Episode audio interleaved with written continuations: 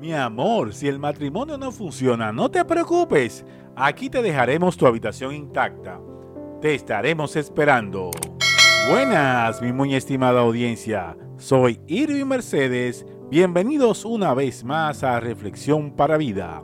Hoy continuaremos con el punto número 2. El hombre dejará a su padre y a su madre de la serie Cuatro puntos básicos para el matrimonio. Me imagino que han escuchado el siguiente refrán, el que se casa, casa quiere.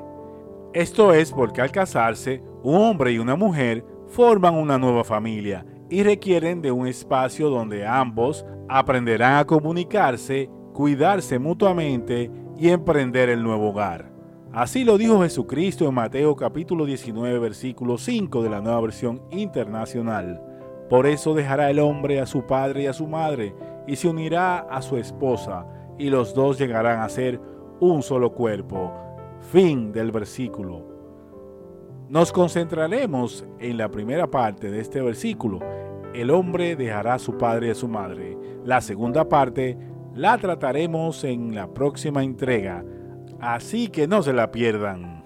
Cuando dejamos a nuestros padres significa que debemos crear un hogar donde habrán unos líderes, los cónyuges, quienes se deben poner de acuerdo para la toma de decisiones. En este sentido, para crear el hogar debemos forjar las bases y esto lo hacemos tomando en cuenta los siguientes principios. Primero, las decisiones serán tomadas y acordadas entre los cónyuges, no entre uno de los cónyuges o uno de los padres o un hermano o hermana o un amigo de la pareja o amiga, las decisiones son exclusivas de los líderes del hogar, los cónyuges.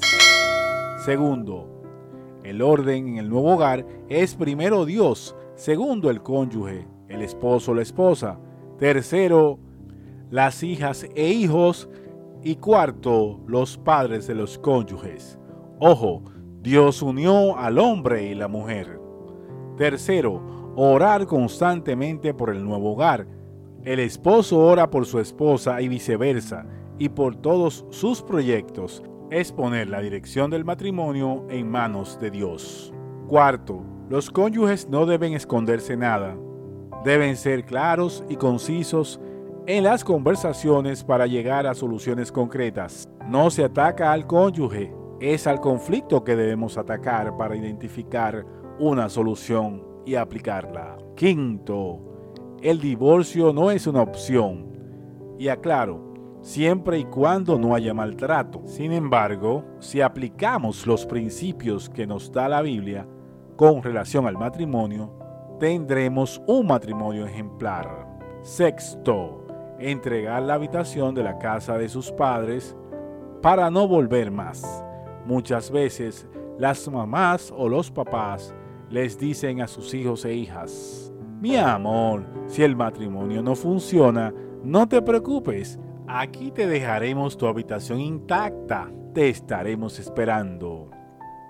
No debemos casarnos pensando que el matrimonio no va a funcionar, porque si lo hacemos así, ya fracasamos. En cambio, si le dejamos las consecuencias a Dios, el matrimonio funcionará ya que estamos obedeciendo sus instrucciones y en la obediencia a Dios hay bendición. Séptimo y último, definir cómo van a manejar las finanzas e implementar un presupuesto en común, recordando siempre que Dios es el que provee. Si se tiene a Jesucristo en el centro y se definen estas reglas o principios en el matrimonio, el mismo perdurará como lo estableció Dios. Oremos. Padre amado, gracias por enviar a Jesucristo. Gracias a su sacrificio en la cruz he sido perdonado. Reconozco que he hecho cosas que no te agradan. Me arrepiento de todas ellas. Enséñame a hacer tu voluntad, a reconocerla, para ser la persona que tú quieres que yo sea. Sé que Jesucristo es la única vía para llegar a ti.